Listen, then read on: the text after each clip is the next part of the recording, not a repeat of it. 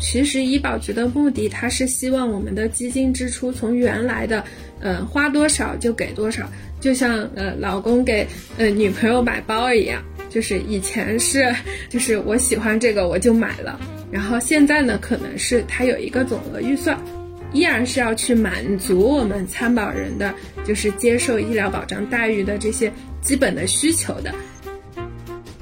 每个人就是最担心的还是起，嗯，等老年的时候，自己收入又减少了，然后肯定会生病的。那这个时候有基本医疗保险去给你托底。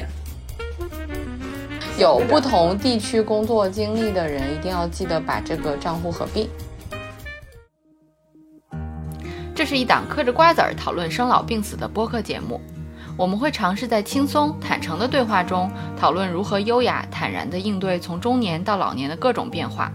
无论是自己的还是父母的。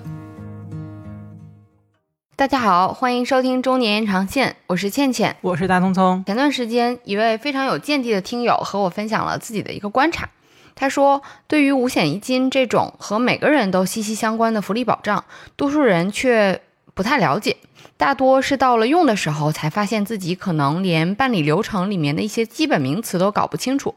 对此呢，我非常认同，因为前几天我先生在办理异地医保备案的时候，虽然其实整个操作流程非常方便，只消耗了他不到半个小时的时间，但是在办理的过程中呢，他向我求证了一个问题，暴露了自己的无知，就是他问我城镇职工医保和城乡居民医保，我应该选哪一个？那么，大聪聪，你能不能分得清城镇职工医保还有城乡居民医保这两个名词的区别到底是什么呢？其实你老公的问题我也回答不上来，但是我猜我应该是属于城镇职工吧。上一期我们调侃了一下大湾区双职工需要关注异地医保问题，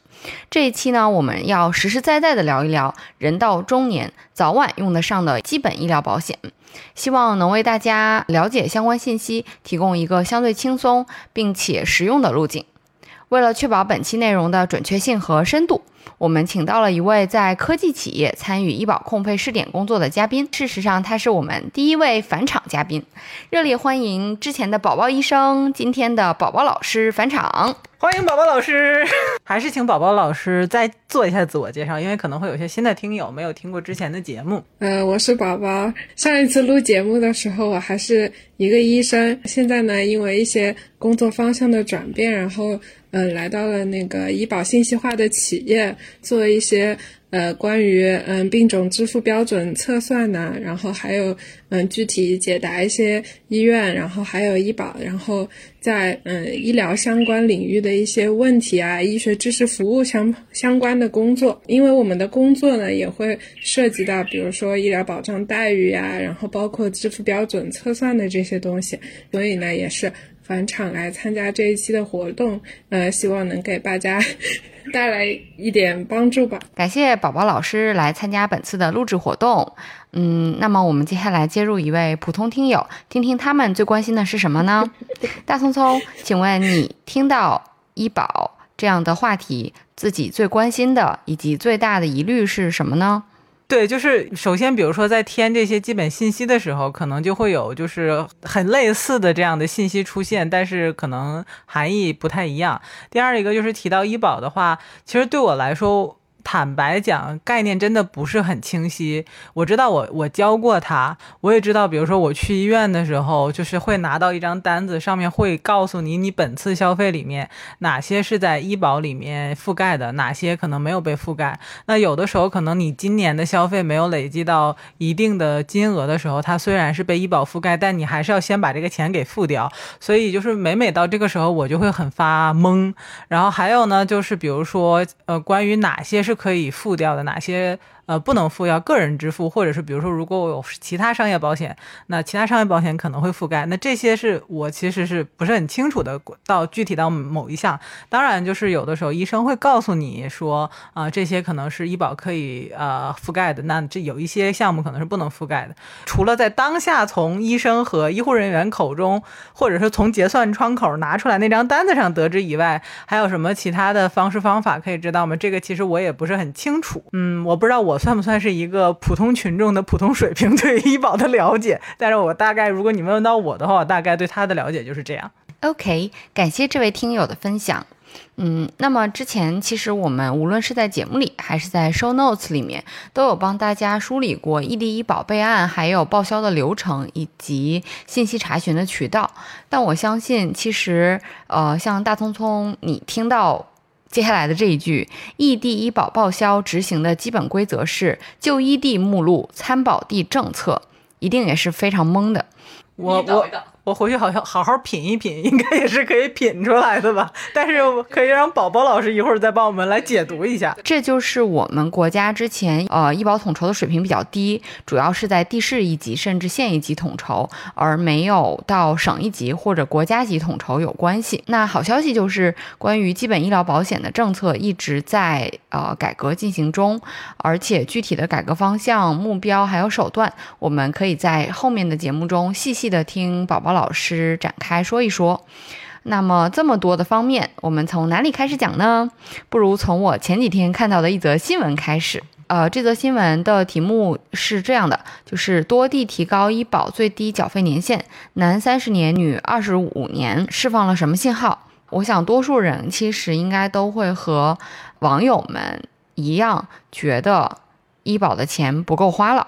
那宝宝。关于这样的一则新闻，你看到之后解读是什么样子的呢？其实，在聊之前，我其实是没有听到这个新闻的，就知道了这个事情之后，然后我去了解了一下，就是我看到的是在广州，然后出台了这么一个政策，就是它的嗯缴费年限，它其实不是延长，实际上它是统一，就是不是大聪聪也提到一个问题，就是说。我嗯，到底这个药品能不能报销？嗯，我之前是在其他地方参保，现在换了一个地方就医之后，然后会出现这个问题。其实都涉及到一个大前提，就是二零一九年的时候，然后我们的国家医保局从就是原来的人社部门单独独。独立出来，然后成为一个行政部门，来负责我们全全国的医统筹区的这个医保基金的管理。那以前的时候，我们的医保政策是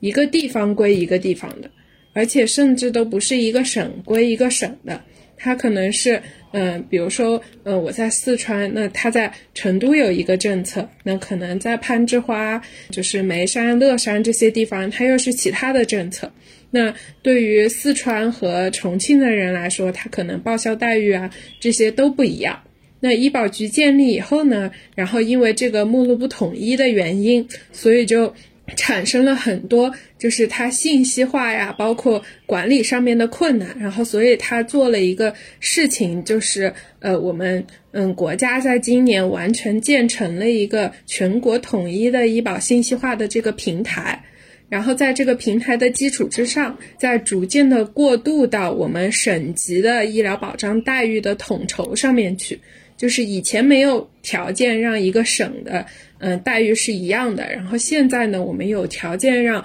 嗯省级的待遇统一了，那可能就不会出现那种偏远地方待遇很低，然后嗯就是嗯城市中心这种待遇很高的情况。那嗯之前呢，也就会出现有些地方的。呃，因为可能条件比较好，或者是怎么样，它的征缴年限就相对短。那有些地方呢，它的征缴年限可能就是二十五年和三十年。那现在既然广东省的基金统筹归省级的医保局管理了，他又有又有管理部门了，又有管理平台了，然后他现在也想把一个省的这个医保基金管理好，然后所以他现在呢就把。呃，我们在这个省参保人的这个，嗯，包括待遇呀，然后征缴年限都做一个，嗯，就是医疗保障待遇清单的这么一个统一，所以更多的是为了做统一的这个工作。至于说，嗯，医疗保障基金，然后这个池子是不是不够花了？怎么说呢？嗯，它并不是说，呃，医保基金已经说，呃，我征缴了这么多，我已经不够给就是医保。需要医疗保障治疗的这些，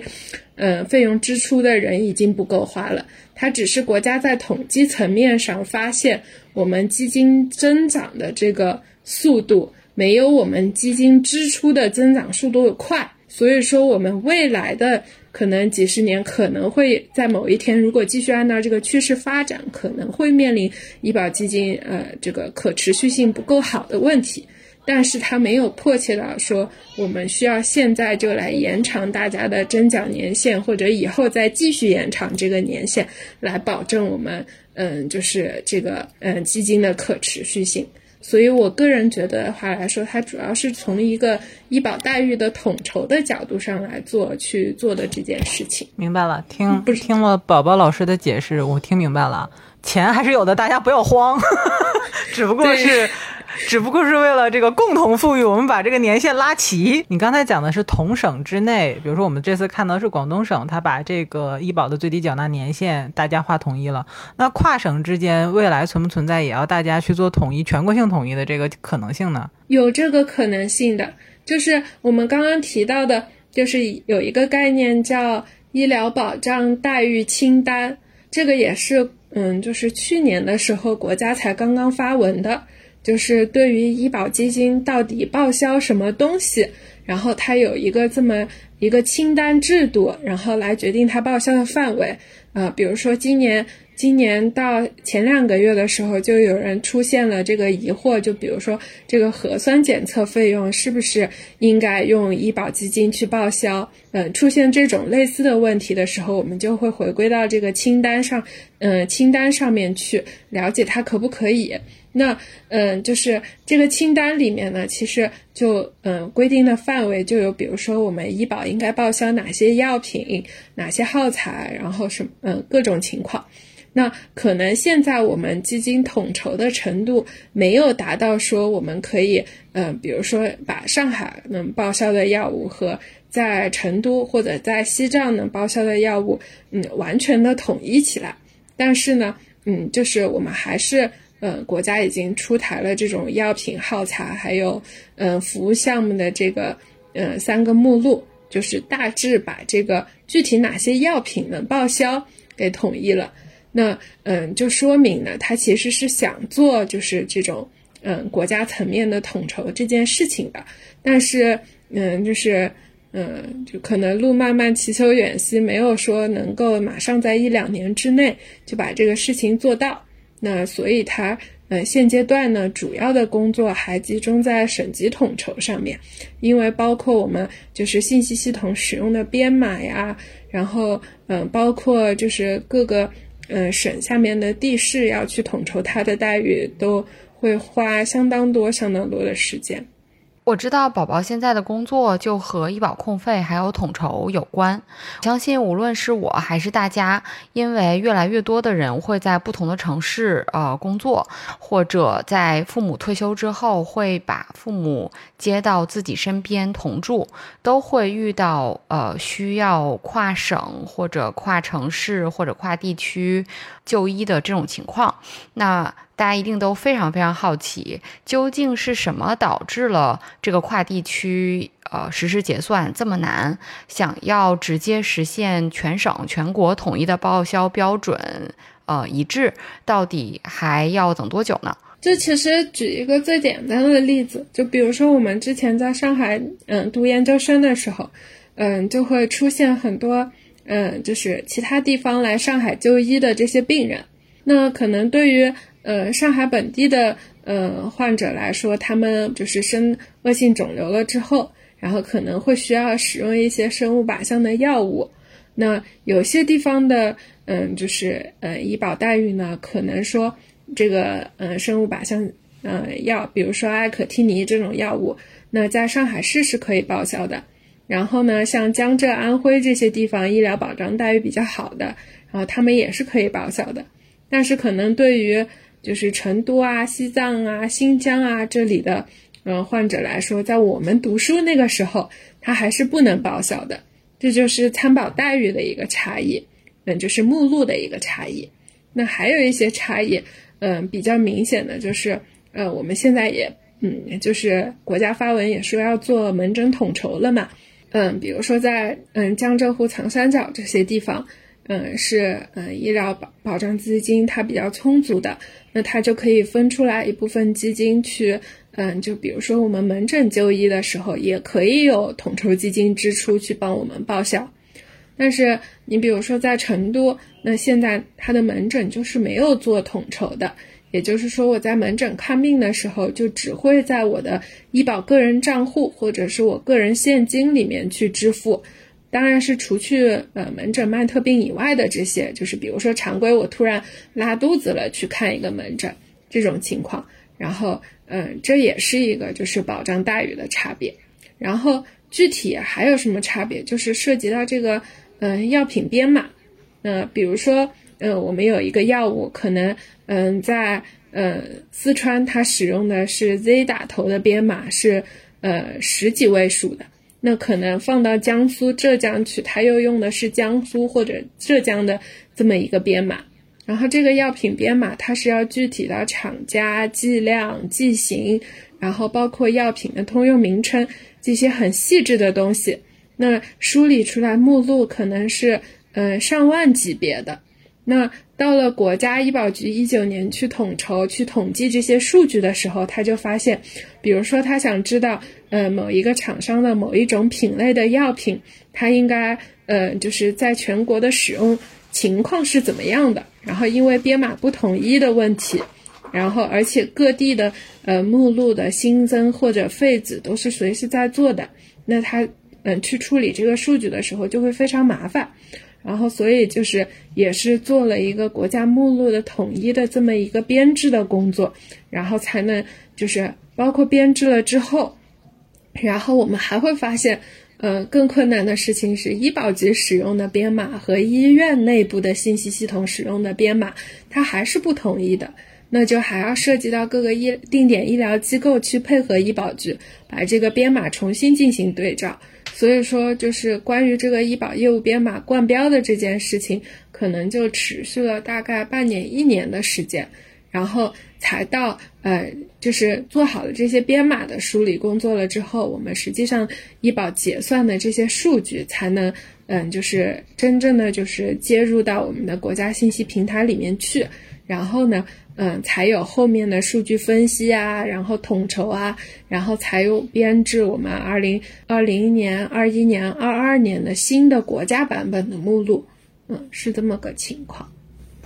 听起来是好浩大的一份基础工程。对，嗯，就是像我们公司做医保局的工作的话，嗯，其实分了很多部门。这我听到的这些故事都是其他部门的同事讲给我们听的，因为我们具体是做住院基金的病总的支付标准的测算，然后像他们做信息化系统，我听他们说去年一年的时候，多的同事出差三百多天，然后可能每天都是工作到晚上两三点，就是为了嗯保障这个信息平台的上线。你们在做的工作，包括可能整个这个打通的这个，不管是数据系统，还是说我们刚才讲到的，呃，医保的各省自己内部和跨省可能全国性的这种统筹，最后的目的，我我能理解成其实。呃，比就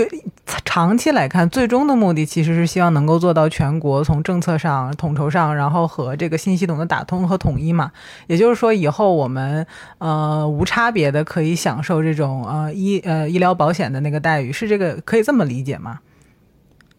那方向应该是这个方向的，但具体这个无差别，我个人觉得，嗯嗯，也不是无差别的，它只是说从。嗯，国家层面上去进行统筹，但是实际上你在做这个医保基金今年支出的预算的时候，嗯，肯定是要结合当地的这个医保基金的增缴的情况，然后他要服务多少参保人，然后历史这个地方的，嗯，就是医疗服务水平怎么样，包括这个地区的 GDP 怎么样。都跟他每年的这个嗯基金支出的总额预算有关系，所以说完全的做成无差别的，嗯也不现实，就不符不太符合现状。就因为现在嗯遇到的其实嗯就是为什么会说要想做呃异地就医，也是因为就你比如说嗯像在四川这个省，那可能嗯很多人比如说攀枝花的自贡的。呃，绵阳的这些就是年轻人，他都会到成都这个地方来工作。那他在成都缴纳的职工医保是放在成都的基金池里面，他是去给嗯，它相当于在大部分支出的时候，就相当于支出给了就是成都的这些以前在成都参保的这些老人。但是你比如说像嗯攀枝花这种嗯以前的工业城市，它可能老年人留下来了，然后他的年轻人都出去了，那他需要基金支出的服务的这部分老年人还在，但是嗯现在去缴纳医保基金的这些年轻人。相反的，他反而少了。但是，嗯，从统筹的层面上来说，其实，呃，我们都是这么多年轻人，嗯，就是缴纳现在的医保基金。那，嗯，其实按道理来说，就是，呃，没有必要让攀枝花的基金支出这么紧张，而成都的，呃，相对宽裕。那实际上，可能是不是未来就是在。嗯，就是我们做基金统筹的时候，可能会对这些老年人占比比较高的地方有一些倾斜。我这是我个人猜测的，就是做统筹的一个很重要的原因。就是还有个什么问题，就是就是很多人，我我我自己也发现这个问题，因为我之前在上海参保的嘛，然后回成都了之后，然后我就嗯，就是因为公司直接就交医保了，所以我就变成。有两张社保卡了，然后当时就是我遇到的问题就是，可能我得再重新回到就是嗯上海去，然后把我的五险一金就全部转到成都来。其实就是有一些对于有一些就是嗯参保的职工，他可能比如说我已经非常确定了，我以后就在成都定居了。那实际上呃以前的账户。里面的统筹基金是可以转到，就是我现在的这个参保地做一个账户的合并的，就是不，嗯，就是其实就是很多人换工作了之后都没有做这件事情，可能就觉得我是不是还接着就刷我原来那张医保卡，然后发现不能报销。那其实做了合并之后，那就是一个是以前的这个参保年限啊，然后还有这这部分基金呢都能。存到现在的医保账户里面来，然后就是这个工作，其实大家也要记得去做。完，我就没干。不是告诉你可以，就什么时候早晚都来得及，反正就是有不同地区工作经历的人，一定要记得把这个账户合并。对的，这个合并是操作是在哪里去进行呢？嗯，我们说的具体一点吧。有一些听友，甚至是有一些主持人，可能自己就有这样的需求。现现在我不太确定啊，就是。嗯，应该是，如果说是两个地方都接入了国家信息平台的话，可能是可以在信息平台上直接下载表格，然后填写就可以转过来了。但是可能还涉及到有一些地方，比如说上海现在是没有接入到国家信息平台的，那可能嗯需要就是在上海医保局的那个网站上，它一般是呃转入地和转出地，然后你要把以前的参保的这么一个情况，然后还有就是现在就业的情况会填一张表，然后。然后确定你现在在那边已经是没有缴费多长时间了，然后这个上嗯账户已经是一个停止使用的状态了，然后他会把这一部分钱，然后嗯转入到你现在的那个参保的账户里面去，大概是做这么一个操作。嗯，应该是很多地方都可以做线上的操作，有一部分地方可能需要线下的操作，因为这个信息化的程度不太一样。好的，所以分别要咨询一下转转转出地和转入地两地的医保经办机构，然后去看一下分别的政策是什么样子。对，包括一些老年人吧，那比如说他，嗯，现在随着子女到了现在的地方，那可能，嗯，比如说他觉得现在这个地方的，嗯，待遇呀，或者是直接用这边结算对他来说更方便，他给老年人在。嗯，现在这个地方交了城乡的居民医保，那他以前那部分的，他如果也确实想转过来做一个合并的话，那嗯也需要做这部分的操作，也不光是年轻人嘛。我相信听到这里，大家可能都会和我一样稍稍放宽心一些，就是原来我们大家担心的医保没钱了，或者报销比例越来越低的情况，国家医保局正在通过各种各样的方法来避免，无论是通过信息化手段的引入来进行医保控费，呃的这个嗯试点，比如说 DRG 控费、DIP 控费，强调分级诊疗，还是推进长护险的实施来减少长期住院的情况出现，包括呃。集药品的集采等等的这些手段，其实都是在围绕着医保控费这个目标，然后再实施。宝宝可不可以再跟我们展开介绍一下，就是种种的手段其实都有哪些，以及大家未来的医疗保障情况会有什么样的影响呢？呃，医保基金的支出其实是一个三方参参与的过程，就是哪三方呢？一方就是呃。就是其实我们在接受医疗服务的时候，其实是一个患者和医生的双向的过程。那现在有了医保基金之后，那因为嗯国家对基本医疗有保障，那所以我把钱交给医保局去管理。那嗯相应的呢，医疗机构呢，然后就是嗯会从医保局那里拿到他统筹的这一部分，嗯就是嗯医疗保险的基金，然后去。对，嗯，就是相当于是他的，嗯，就是对参保人的这一部分收入就由医保局去代为管理了。那，呃，原来呢，呃，因为我们是没有单独的医疗保险基金管理的这个部门的，就是，呃，是由，呃，人社，然后物价还有财政，然后分别承担可能在医保基金支出的这方面的工作。那以前呢，医疗保障基金呢也相对充裕。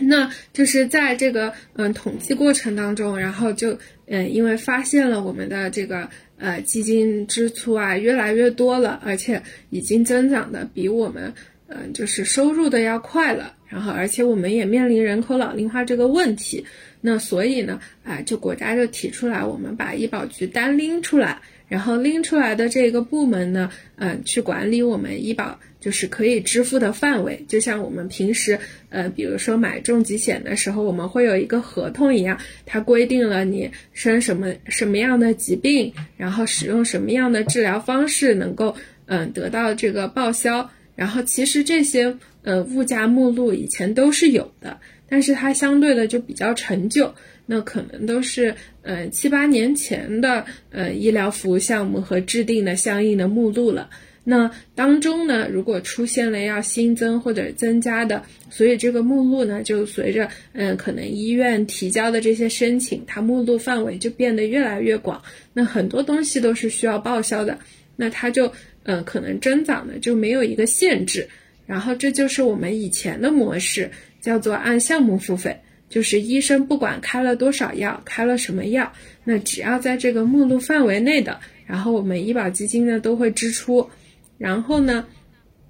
嗯，现在呢，因为嗯，就是毕竟面临的这个医保基金可持续性嗯不好的这个问题，那所以呢，呃，其实医保局的目的，它是希望我们的基金支出从原来的呃花多少就给多少，就像就像呃老公给呃女朋友买包一样，就是以前是呃就是我喜欢这个我就买了。然后现在呢，可能是它有一个总额预算，就是说，呃，我们比如说，嗯，收入的百分之十，然后可以去请你吃点好吃的东西，买买包。就是其实你依然是可以去，嗯，就是呃，依然是要去满足我们参保人的，就是接受医疗保障待遇的这些基本的需求的。但是他希望他这个基金的支出的范围是在一个合理的范围之内。就把以以前不合理的部分压缩掉，这是就是现在医保控费最主要的目的。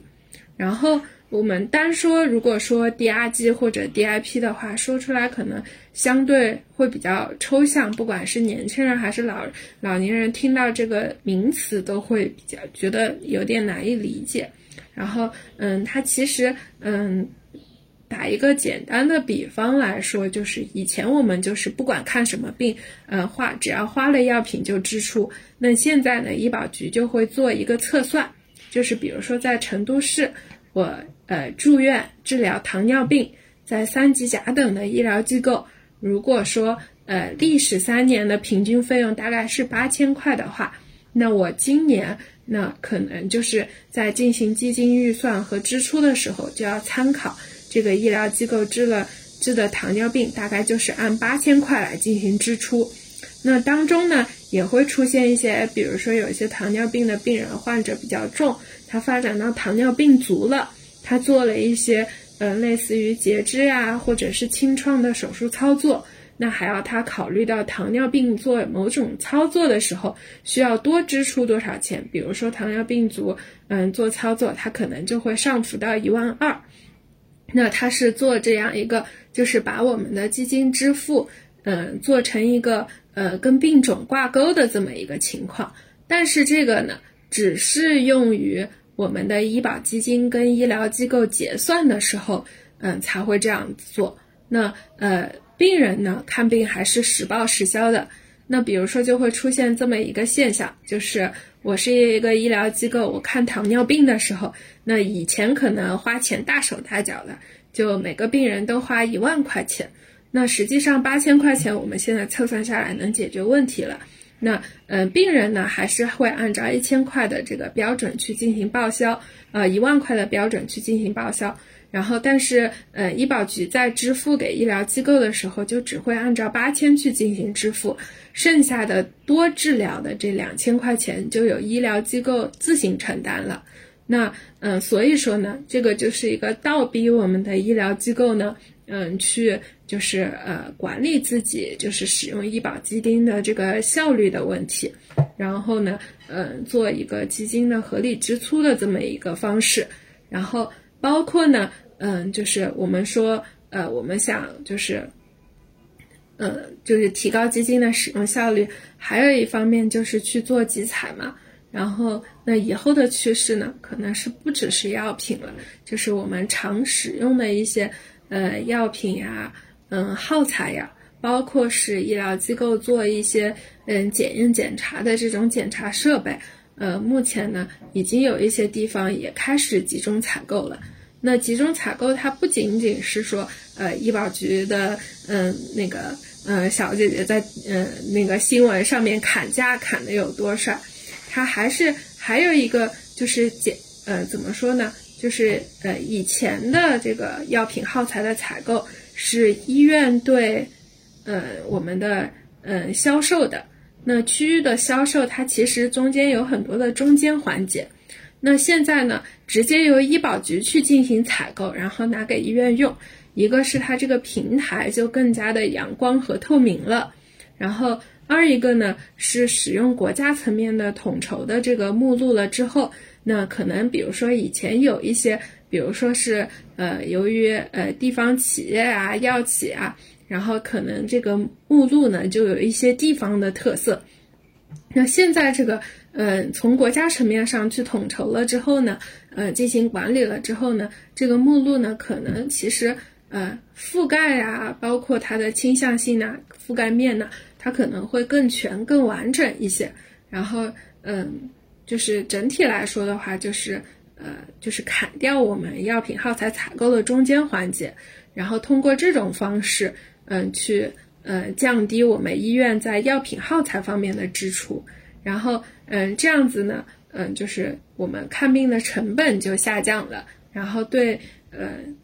医疗机构来说，嗯其实呢，嗯。其实其实不是件什么好事，嗯，应该说应该没有倒逼他们做出运营上的提升、运营效率上的提升，对吧？嗯，就是其实对参保人来说，其实是嗯更好了，然后对医疗机构来说，可能是比以前相对更严格了。其实最最嗯担心的还是药厂啊，包括这些器医疗器械的机构，可能。嗯，对他们来说，如果能进集采，可能他们的呃市场面以前是一个地区，呃或者是几家医疗机构，那他现在进了集采，他面对的市场就是全国的市场。但是如果他没有进集采的话，那可能他就马上面临着就是他的市场就会萎缩的特别多。所以说，嗯，其实最考验的是，嗯，药企和嗯这些器械的企业。那宝宝有没有可能出现这样的情况，就是因为某一类病种不好进行控费，或者某一位病人的病情比较复杂，而导致医院和医生拒绝接收某一类病人的情况呢？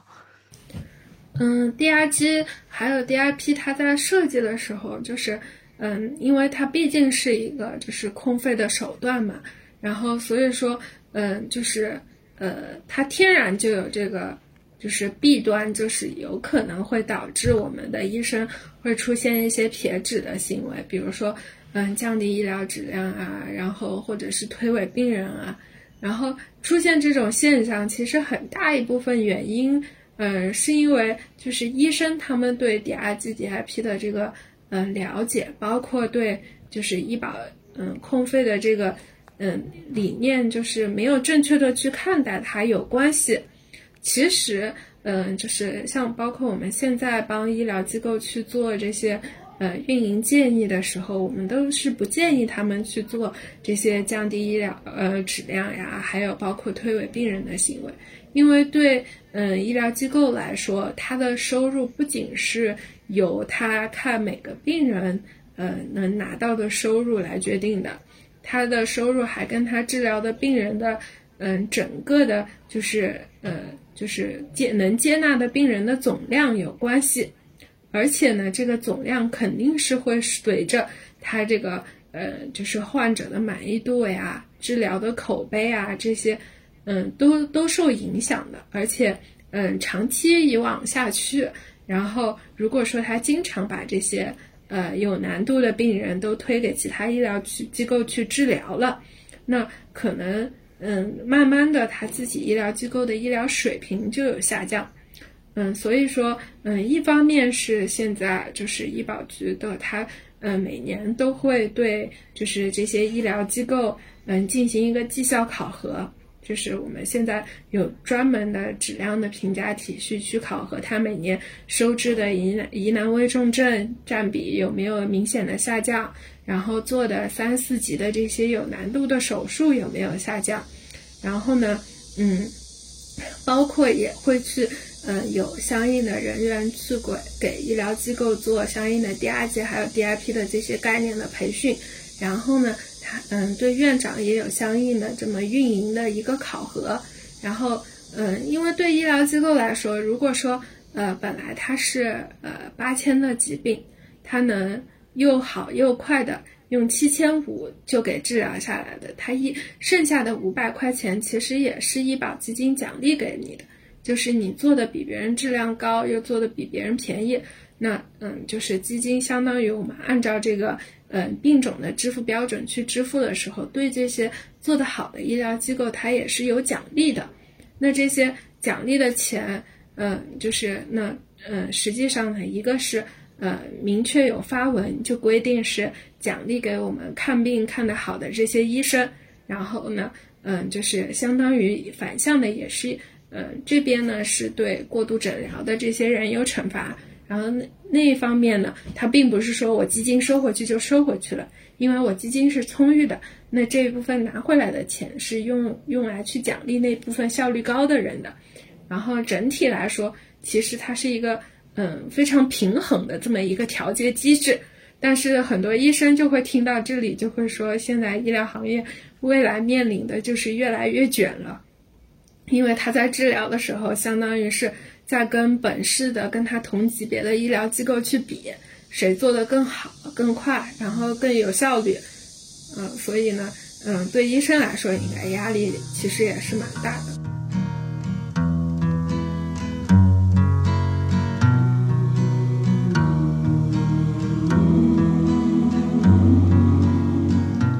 There's a place where lovers go. to cry their troubles away. And they call it Lonesome Town, where the broken hearts stay.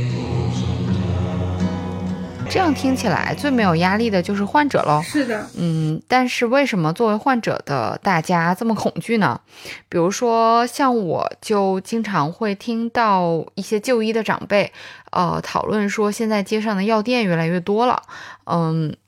就是他们去医院开药的时候，医生会说医院没有这个药，你去外面买，你去外面的药店买。那外面的这个药店的这个药可能就不在医保定点或者可以刷医保卡的这个范围内，这样就导致了大家的支出呃经济负担增加了，这是怎么回事呢？具体为什么会发生这件事情我不太清楚，但是就是嗯，就像刚刚。嗯，大聪聪在节目一开始的时候说，就是我们参保人有没有渠道？就是既然医保基金其实是跟，就是帮我们跟定点的医疗机构和药店有做医保的这个协议管理的，就是它其实是有帮我们跟医疗机构签合同的，规定了对于参保人也你应该提供什么样的服务，在什么范围以内的服务。那如果说这个呃医疗机构，它让我们的参保人，在住院期间去外面，然后然后把我们本来可以购买我他本来可以报销的这些药品或者是耗材的话，然后从协议包括我们医保基金的监督管理的条例上来说，它这其实是一个叫做费用。嗯，就是违规的收费的行为是属于违反了协议约定，或者是违反违反了基金监管条例的。就是如果说我是一个参保人，我想知道我医生让我出去外面买的药，其实他是有权利问医生为什么要让我出去买。然后二一个是他其实是有渠道能知道这个药品是不是能报销的。那其实现在因为医嗯，就是发展，现在医疗发展也越来越好了嘛。那可能有一些药品确实是，就是不在这个基本医疗保险保障的目录范围里的，那可能它是需要去外面购买的。但是，比如说一种是医保目录里面的药品，如果说，嗯，患者拿到这个药方，医生让他到出去到外面买，那他这种行为可能就是因为。嗯，在 DRG 里面，这个费用这部分费用实际上是医保局付给付给你医疗机构，但是他想多拿钱，所以他让你这部分药拿出去买，这样子就转嫁到你参保人身上。然后这种的话，其实现在嗯，就是包括呃医保信息平台有做国家医保的 APP，上面都是可以查到这个就是可以报销的目录的。那如果你是查到了有同类的药品的话，你可以要求跟医生说，哎，我这个药是可以报销的，医院里面没有吗？然后如果他明确的回答你没有的话，那你问他能不能更换成同类医院里面有的。那如果确实是不在目录范围之内的，那可能是一些治疗必要的东西，那可能呃我们就是需要去外面购买的。就嗯，其实你是有有权利保障自己的利益的嘛。不是所有的东西都是医生说什么就是什么了，但是医生治愈患者基本上是有一种天然的权威感的。那对于多数人来说，医生说的话可能都不太敢反驳。如果某一个医生对我说这两种药不一样，成分不同，副作用不一样，那我在那一刻。对于缺少某方面专业知识的情况下，我可能就会直接接受了，并且我也会担心自己被医生嫌弃麻烦，然后以至于以后看病的时候，嗯，有很多嗯连锁的反应。其实，其实这个倒是不会的，就一般一般来说，正常的情况下，呃，你对医生提出来的就是这种合理的要求，它其实是。呃，能够接受的。然后，如果说这个医生已经态度恶劣到，因为你不用他去给呃给你开的外购药处方，然后就嗯降低对你的医疗服务质量，或者不好好给你看病的话，我觉得呃我们甚至要慎重的考虑，我们以后看病是不是还需要接着找这个医生了。OK，所以刚才宝宝医生根据你的你的指引，我在这个国家医保服务平台上找到了服务目录这个栏目，然后我看这个服务目录里面可以查询到的有定点医疗机构查询、定点零售药店查询、医保机构查询，还有药品分类代码查询、耗材查询，就等等，就是这些应该就是你说的这个可以查询到的可报销标准。对吧？就是现在我们是可以理解说，全国的报销药品分类和医保机构的情况都在这里吗？接入了医保信息平台的，嗯，应该是要求在六月三十号左右的时候，嗯，就是做好这个，嗯，就是目录的统筹。然后，因为现在是，呃，就是刚好就是在调整这个目录的阶段嘛，然后。可能会出现一些，比如说在目录上是嗯甲类的药品，但是它实际上这个呃目录里面规定了它药品使用的范围，然后实际在医保结算的时候，它可能是按乙类来进行报销的，可能会出现一些这些小的细微的差别，但是大的范围的差别是嗯不太会有的，而且按嗯要求来说，因为现在刚好是过渡阶段嘛。可能越往后的时候，这个统筹应该是做的越来越好。宝宝宝老师，我们就是替广大患者再多问一句：这个过渡期大概有多长呢？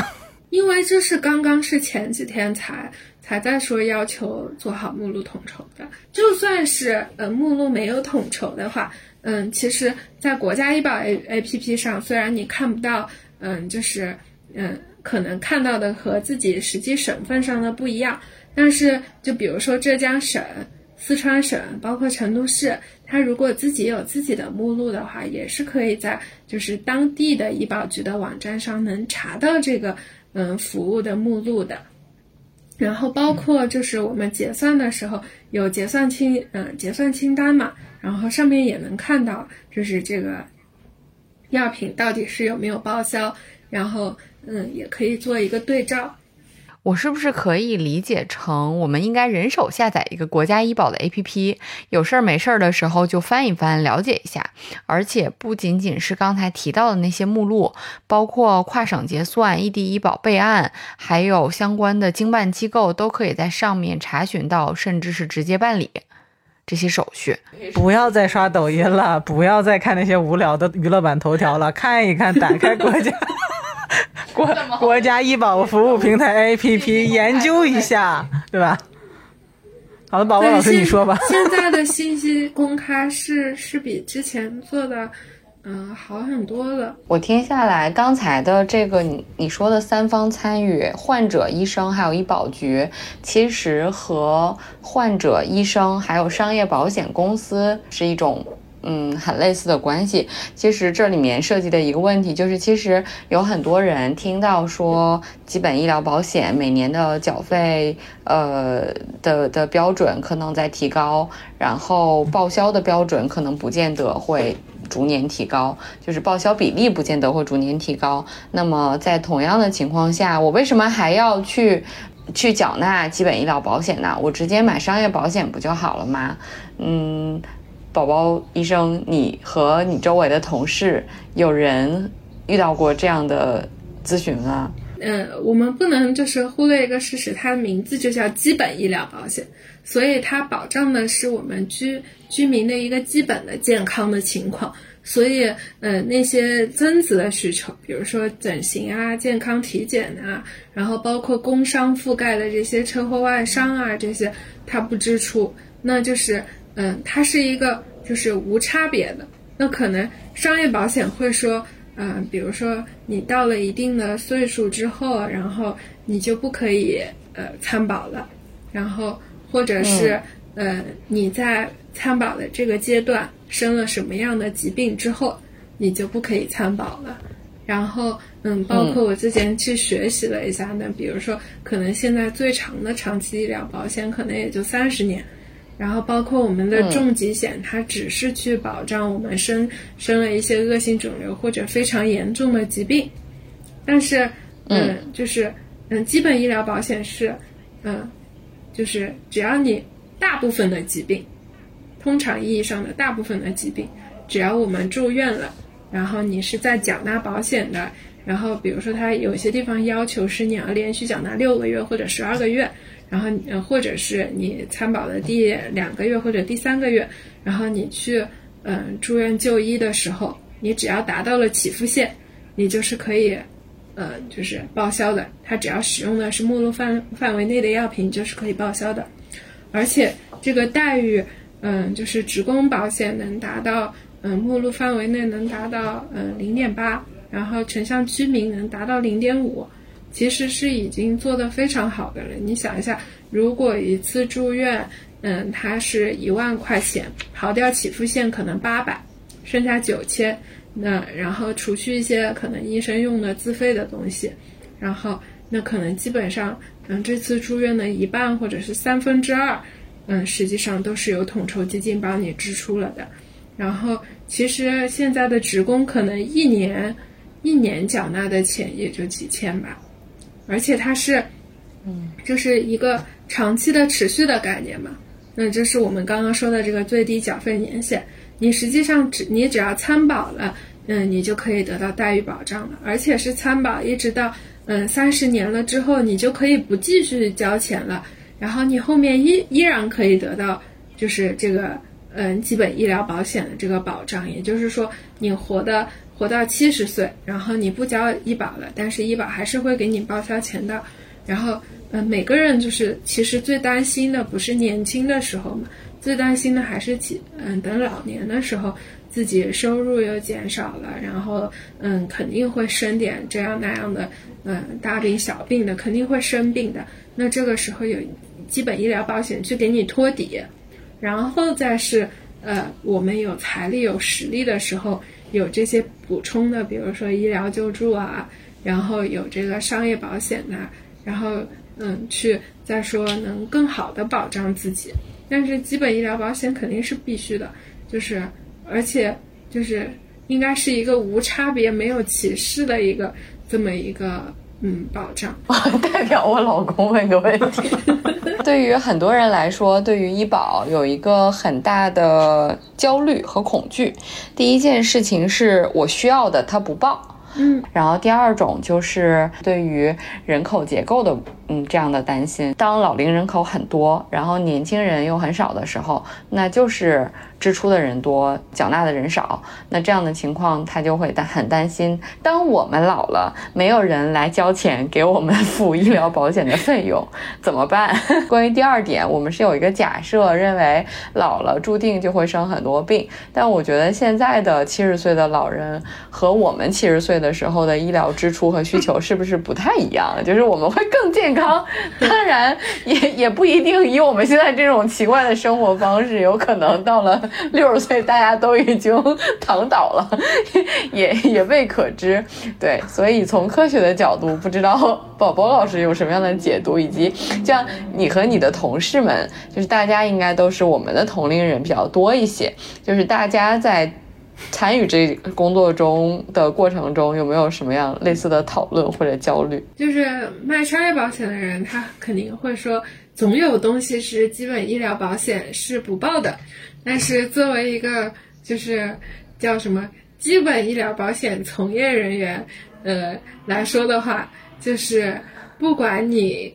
是看什么病，你肯定总会用到基本医疗保险目录范围里面的药品的。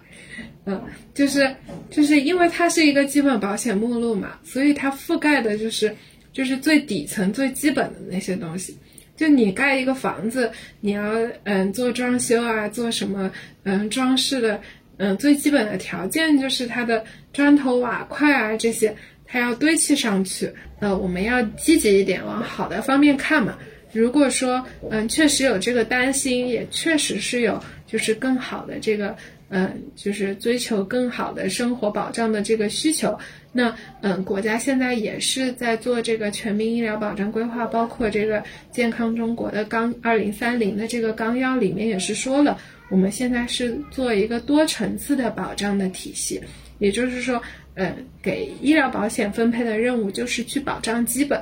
那它跟嗯，包括现在跟商业保险合作去做，比如说我们城市里面的这些，嗯，惠民保呀，然后还有包括我们嗯自己可以购买相应的这个商业保险。然后包括对我们的这些低保人群，他们可能是不能，嗯，不不会去再去买这些补充医疗保险或者是商业保险的。那对于低保人群，他有医疗救助的这么一个，呃，就是，嗯，相当于说，嗯，覆盖了各种人群，然后各种层次、各种需求。那，嗯，其实是一个整个的体系化的工作，所以不是所有的工作都去交给基本医疗保险做。而是说，我们把整个的这个，呃，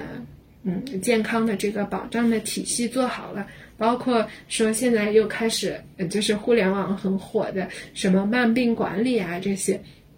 那我们现在去做好，呃，慢病管理，那可能以后到了老年的时候，就像小鱼说的，嗯，可能我们现在做好这些管理了，现在崇尚健身了，那以后可能，呃，就是，嗯，这些糖尿病的高危人群是不是就会变少了？那包括我们现在体检做得更好了，那那些癌症啊、肿瘤啊会在更早的阶段被发现，然后更早的接受治疗。那一方面对患者来说，嗯，他可以嗯早发现早治疗。那对于基本医疗保险来说，它的支出其实也是变少的。那就是整体来说，这个嗯方向就是向会向好的。打铁还需自身硬，另外要相信这个社会是会向着美好的方向发展，有这么多有识之士在为此不懈的努力着。就算有这个担心，最多就是我们担心的时候，我们不要把嗯鸡蛋放在一个篮子里，那可能我们再去呃自己多锻炼锻炼，然后嗯就是呃比如说嗯父母这种感觉他呃基础病比较多的，然后可能呃有这种三高倾向的。那可能，比如说，就，嗯，再去呃单独的去做什么补充医疗保险呐，或者是商业保险的这些保障就可以了，也不是说，嗯，就一定就说我就，嗯，靠着嗯医保，或者是我单纯就靠商业保险这个样子。嗯，对，我觉得身体好和商业保险其实就是。可以把鸡蛋放在另外两个篮子，因为你如果只是寄希望于商业保险，身体不好的话，商业保险也有可能会把你剔除。而且其实美国是没有，呃，就是奥巴马 Care 之前是没有全民基本医疗保险的嘛。然后美国所有的那些大家都是买商业保险。然后我我当时实习的那个机构就是做那个医疗保险的咨询的。然后很多人就会打电话来，它是一个公益机构，然后他就是很多人打电话来就会投诉说，呃，商业保险公司。对，是如何把他原来吃的药给他排除在外了？然后因为今年的目录调整了，就是不同的保险公司，因为他是他们形成了一个患者、医生和商业保险公司之间的关系。然后所有的这些商业保险公司都会有一个自己的呃可付费的医生网络和可付费的药店网络。然后这个他们对于医生和药店是。强影响的关系，所以这样的话，其实对于患者来说就很弱势。对，所以对于参保人来说，这样非常弱势的一种和商业保险之间的关系，其实就也不见得就是大家希望看到的。嗯，所以感觉最好的就是基本医疗保险和商业保险，他们以一种互补的方式和谐共存。嗯，对，而且就是因为美国人的健康数据。就我之前跟同学也有聊过，就是，嗯，他们的生病啊，然后包括使用的药品啊，然后费用的数据都是放在商业保险公司的，但是就是，嗯，中国的商业保险的这些产产品，它在，嗯，就是做这些保障的时候，可能它，嗯，数据相对的就没有那么的，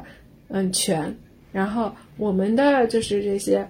就是参保人的，嗯。信息啊，都是嗯掌握在医保局手上的，那就嗯就是怎么说呢？从信息安全呐，然后嗯包括一个利益保障上面，如果是我嗯就就我个人而言，我会觉得，比如说我糖尿病要花多少钱，大概有嗯到几岁的时候发病风险会嗯增高，然后大概人群里面糖尿病的这么一个。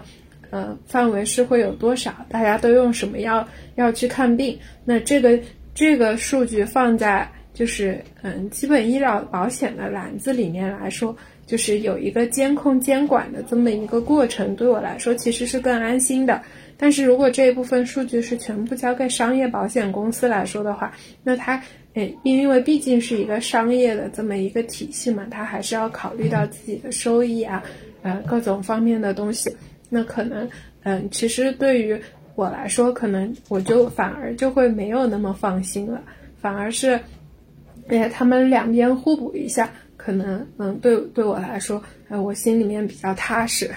那宝宝老师，就你的观察而言的话，我不知道现在我们看到的这种医保的报销制度啊，可能是我们刚才聊了很多。你觉得从未来站在比如说二十年、三十年发展的角度上来讲，这种报销制度会发生什么变化吗？或者是说它会朝着一个什么样的嗯演进的一个方式去演进吗？就是我刚刚也有讲说，就是现在的整个就是医疗保障体系的框架，嗯，就是嗯，基本医疗保险加补充加嗯商保，然后再加上医疗救助，然后呢，嗯，就是现在有一个就是嗯相对嗯就是再完善一点说的话，就是具体在统筹基金支出的时候，那可能以前是。以住院报销待遇为主，然后后来呢，嗯，就是因为我们出现了一些长期需要治疗的，呃，慢性病，比如说糖尿病、高血压，然后包括一些特病，比如说血透啊、恶性肿瘤需要长期服药的这部分病人，那对于住住院来说呢，可能这些患者又不需要，但是他们是长期就医的，然后所以医疗保险里面诞生了。这个门曼特就是按住院报销的这些，嗯，就是在门诊就医的病种，然后呢，嗯，这个目录呢也是在不断的扩大的范围之内，然后包括，嗯，现在我们还有一个趋势就是，嗯，个人账户的取消，然后，嗯，或者还有这个家庭账户的这么一个共计，然后，呃，就主要呢。嗯，就是以后呢，我们医疗保障范围呢还会从嗯住院加门曼特扩展到门诊就医，然后这一部分也得到保障。那嗯，就是这是从一个保障范围来说的。然后呢，嗯，具体呢，就是我们还说到这个，就是医保最重要的一个就是待遇待遇的范围。那待遇呢，基本上就是维持在嗯城镇职工是零点。嗯，八左右，然后城乡居民是零点五左右，这个呢，嗯，是基本上不会变的。那其实变动最大的就是，嗯，药品，然后包括我们的，嗯，耗材还有服务项目。那药品和耗材呢，按照就是按照我们现在集采的这个趋势去发展，那可能更多的就是同类的药品里面，可能更多的就是一些国产的药品，然后呢。嗯，就是嗯，以前呢，因为目录在不断的扩充，那现在呢，国家统筹了之后呢，嗯，就会有一些辅助的用药的东西。那比如说一些呃辅助的中成药呀，然后嗯，包括一些嗯类似于止血材料这些不是非必须的这种辅助的药品的名目，它也在被调出我们的医疗保障的目录。呃，反而是那些比较重要的罕见病的一些用药，能够真正给嗯，就是患者带来收益的，在调入。然后这是一个就是医保的药品和耗材目录的这么一个调整的倾向。然后嗯，服务项目呢又和药品和耗材的目录不一样。那嗯，药品和耗材是在不断的扩充的，在历史的层面上。但是，呃，服务项目的目录其实就相对陈旧，都是十多年前的。那按道理来说，嗯，就是在现在的进度条上，应该是，嗯，正在做服务目录的这么一个嗯改革。那一个呢是，嗯，有一些项目用历史的那些几百块钱的收费，比如说我们做一个什么胃癌切除术，可能才嗯付给医院五百块或者一千块。那有可能在服务项目价格改革的，嗯之后，它可能一些服务项目的水平就会上升了。然后包括，呃，比如说，呃，以前一些陈旧的服务项目可能会被一些新的手术方式或者是治疗方式，然后有一个新的扩增。然后这个服务项目目录，就我个人嗯感觉而言，它也是会进入一个常态化的动态调整的过程，就是我们新的治治疗方式能不不断纳入进来。就嗯举一个简单的例子，就是我们手外伤的病人做这个断指再植，然后嗯在以前很多地市的这个医保目录里面就是没有的，就是医生没有办法收费的，然后所以说。呃，有些地方呢，它就会放到嗯私立的医疗机构去，然后做这个断指再植的手术。那比如说这个断指手再植的手术在新的目录里面它新增了，那我们公立医院的医生就有积极性去做这个手术了。那可能我对我们嗯参保人来说就是一件好事情。这个就是服务项目的这么一个改革。然后呢？嗯，就是之前也有跟师兄聊过嘛，因为师兄他是做就是这个嗯耗材检验耗材的嗯器械的啊，就是嗯就他们说以后呢，就是可能很多的这个呃器械的采购，它也会放在呃就算是不进入集采，它可能会放在类似于阳光采购的平台上，然后这个价格呢，对医疗机构来说就会嗯呈现一个相对公。透明公开的这么一个状态，至于进不进入集采，那就是呃另外一说，嗯，所以基本上，嗯嗯，这是三目的一个调整，然后第三一个就是异地就医的这个调整，以前的异地就医都是呃可能更多的是填通过填这个转诊单，然后嗯手工的这么一个。嗯，就是报销的状态，就是比如说我在异地就医了之后，我全自费，然后再回到嗯当地的机构拿我的结算清单，包括病案首页去报销。那以后，因为现在这个异地就医平台，然后接入了之后，那可能就会呃演变成我们参保人，就是嗯在做好这个备案以后呢，就可以直接在就是我们就医的地方进行一个。呃，刷刷卡的结算了，然后这个范围呢是会从，呃，就是住院，然后扩展到门诊慢特病，然后再嗯扩展到门诊，然后嗯有这么一个试点，嗯，这是第三一个，然后第四一个的话，嗯，就是我们这个医保信息化的这么一个，嗯，就是之前是可能在呃就是政府和医疗机构使用的这个层面上有一个改观。然后最近不知道大家有没有注意到，就是，嗯，我们其实去医疗机构，包括去药店的时候，已经可以用医保的电子凭证，就是二维码做一个移动的支付了。然后这可能是，嗯，就是参保人感受到的最大的一个变化，就是我以前很麻烦的，就是，嗯，还要刷卡呀、输密码，那现在改成一个，呃，就是移动支付，然后，呃，应该是。嗯，就是信息化水平越来越高之后，就做各种嗯转移支付啊这些的操作会相对的来说更便捷，应该是整体上就是这四个方向吧。非常感谢宝宝医生，因为其实，在录这期节目之前呢，我们的利益就是因为我们从这个身边的很多人，包括我们自己，包括我们家人，也包括很多听友的反馈，我们发现其实大家对于医保的很多问题有理有概念，但是很模糊，或者说对很多问题，就像你。提到的就是大家可能是因为不知道，然后觉得他没有提供，然后或者是说，比如说有一些政策上的调整，大家的解读可能都是五花八门的。所以呢，就是我们想说，通过这期节目，也找宝宝老师来跟大家一起聊一聊，就是从宝宝老师的角度是怎么看这些问题的。然后我听下来的话，我的理解就是说，呃，其实这个整个的呃基础医疗保险，其实还是在向着呃为了更便捷、更大。范范围的去服务于呃所有的这种呃患者和缴纳的这样的我们这个公民来服务的这个方向去发展的，而且在这个过程当中，其实在这里面呢，所有的相关方，包括像宝宝老师这样的参与方，其实大家都在不懈努力。虽然有很多的很就是这个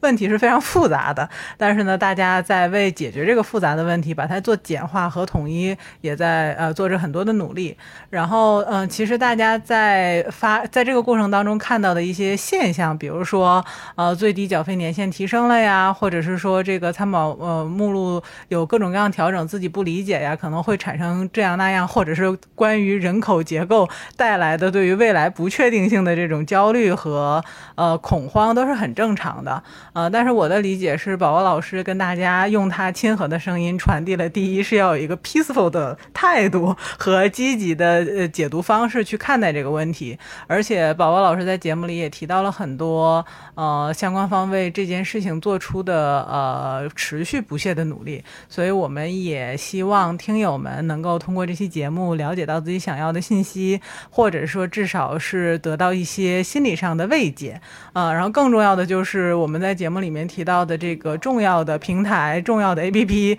以及重要的信息获取渠道，也希望大家能够持续的去了解。最后还是要谢谢宝宝老师跟我们分享了这么多，感谢宝宝老师。其实大家可以就是嗯、多了解多问，然后就是实际操作的时候，其实就有很多情况其实是就是我们不知道，所以我们没有享受，呃，并不是就是他不提供。然后就是就是因为毕竟自己每个月的工资里面还是有这么多，就是支出到养老保险和医保基金，然后包括生育保险的嘛，就是很多东西都是可以用起来的。嗯，我因为最近单位上还有很多同事什么备孕或者是呃刚生完小孩的这种回来，然后还有不知道就是嗯、生小孩其实是可以报生育基金啊，然后包括我们就是呃呃生宝宝那个报销一部分嗯、钱呐、这些，嗯就是其实就是你了解了政策之后，因为嗯。很少，可能也跟以前的宣传啊这些有关系，所以很多人不了解这些。正所谓知识改变命运。我还比较好奇的就是，对于有一部分工作间歇期，然后自己以某种方式去缴纳这个保险的这种，它还是属于城镇职工吧？城乡居民吧。你断缴的那两个月，你其实是是你处因为工作的 gap 嘛？但是你还是会给自己按照一定的标准。要看人呐，好像有一些有一些，比如说 看八字吗？就 看他自己看他自己怎么操作的。有一些是，如果是你成职，哦如果是你成职成职的那个账户，你如果没有继续交钱的话，然后他断缴到了一定的月份，就就不算了。这个账户就作废了。你如果新再去参加单位的时候，你就是去新缴纳的了。然后，但是如果你断缴在一定的期限范围之内的话，你新找到工作了，你是可以补交的。补交就相当于把原来的账户新续上了。然后，所以就是为什么说就是呃换工作、换就业地点的时候，就是尽量把自己的这个就是几个账户能合并的能合并，能补缴的补缴。就是这个这个原因，当然就是比如说你时间长了，你没有办法，这个账户又续不上了，然后你是按城乡缴，城乡它是一年一年缴纳的，然后嗯就跟城职就不一样了，然后所以说就是嗯还嗯就是每个人还要就是碰到这种情况的时候还要关注一下，就是如果经常换工作的话。那那个原来的账户作废了是什么意思呢？就相当于你之前那些年白交了吗？就是你停缴超过一定年限，这个账户就白交了呀。就是它的，就是它的，嗯、它的年限就没有了呀。一定要啊。那我什么时候能缴够二十五年呀？所以，所以就 是以前，比如说能合并过来的，就要合并过来。我现在还来得及吗？宝宝老师我还有机会吗？不是，我觉得听到这里，就是所有的呃经常换工作的朋友们，就是都去查询一下。合着我之前都白缴了。就在那个网站上查一下自己的参保年限和缴纳的情况，然后是不是有两个账户啊什么的。小孙又去查了。小孙小孙焦虑了，小孙焦虑了。